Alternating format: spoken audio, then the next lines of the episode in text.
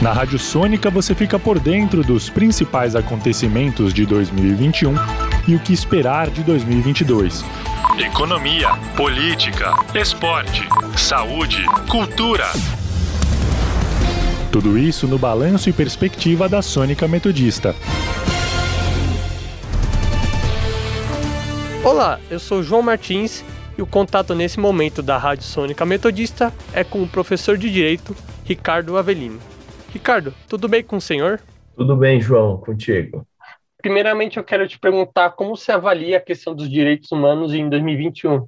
Você acha que houve uma preocupação por parte dos países em relação aos direitos fundamentais? Como você avalia essa questão? Olha, João, acho que primeiro, assim, importante a gente contextualizar, né, a questão do, dos direitos humanos, que é um sonho pela igualdade que emana já do período iluminista. Durante o iluminismo se pensava muito na igualdade uh, humana, porque o histórico da humanidade é um histórico de desigualdades com escravidão, colonialismo, genocídio indígena, apartheid, uma série de momentos históricos caracterizados pela desigualdade. E aí nós vivemos o iluminismo, a Revolução Francesa e o sonho de que todos os seres humanos fossem vistos como iguais. É um sonho maravilhoso dos direitos humanos e que, após a Segunda Guerra Mundial, foi se concretizando com documentos internacionais, criaram uma comunidade comunidade internacional de países comprometidos à garantia de dignidade, à igualdade e uma série de direitos, são 30 direitos humanos que todos nós temos simplesmente por sermos seres humanos.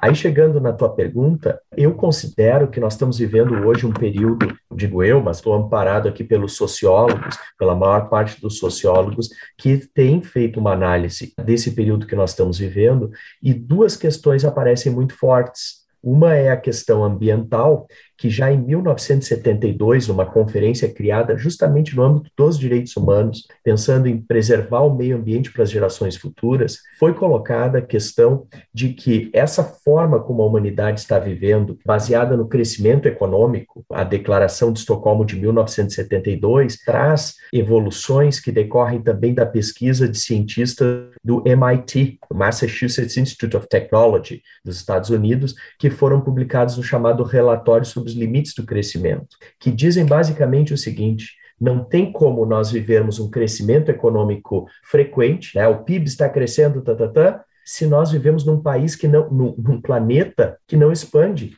o planeta não vai seguir crescendo junto com a economia. Então, nós estamos crescendo economicamente em cima do meio ambiente. E aí vem as primeiras barreiras, entrando na questão de 2020, né, que nós estamos enfrentando o Covid. Os sociólogos, dentre eles o principal nome contemporâneo, que é o Anthony Giddens, ele tem dito, nós utilizamos a nossa tecnologia para avançar sobre as florestas e os vírus que estão nos animais estão chegando nos seres. Nós estamos expandindo muito rápido. A população mundial, ela expandiu da década de 50 para cá, nós mais do que triplicamos em número. Ao mesmo tempo, nós estamos extinguindo outras espécies de animais das quais nós precisamos para sobreviver porque desde as abelhas, cada animal tem uma função. Se nós não controlarmos a nossa expansão no planeta, nós colocamos em risco a nossa própria existência. E o Covid-19 já aparece como um primeiro sinal disso.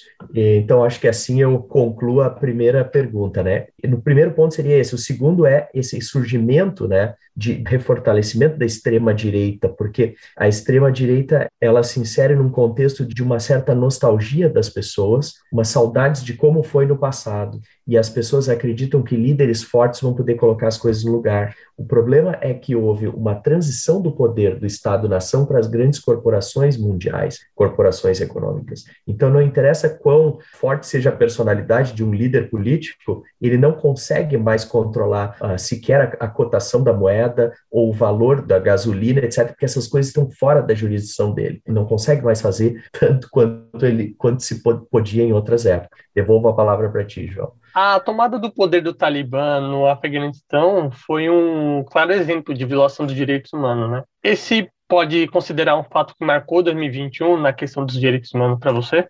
Eu diria que essa retomada do Talibã, ela nos traz assim algumas questões, né?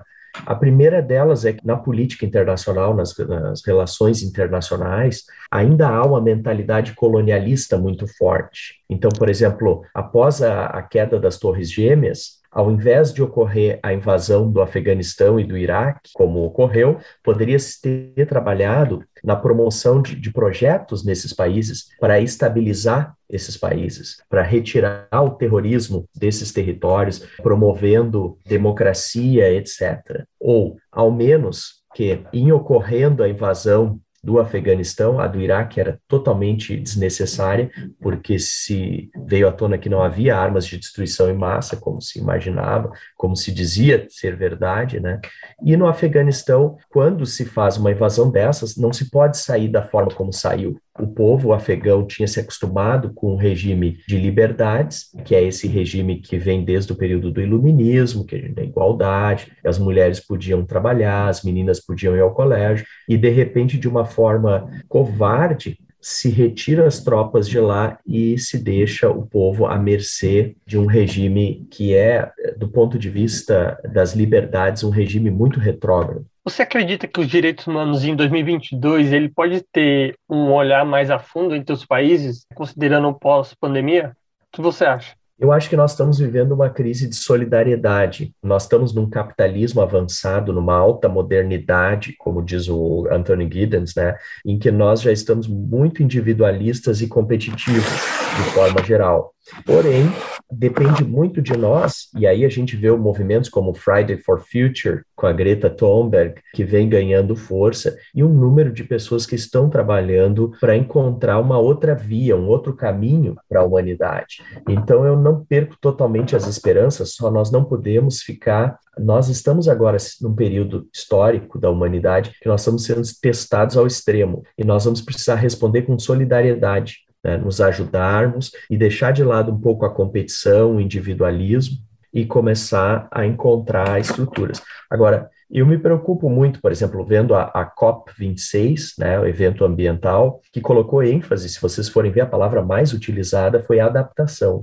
É, a adaptação é o seguinte: bom, nós não vamos, de certa forma, o reconhecimento de que nós não vamos mudar o suficiente para que os eventos da crise climática continuem ocorrendo. Então, nós temos que nos adaptar. É o seguinte: se a nossa casa for alagada, o governo tem que estar preparado para ter recursos e, e, alocar as pessoas que perderam suas casas para um ginásio, coisa assim, ou ajudar a reconstruir, ou construir muros e barreiras.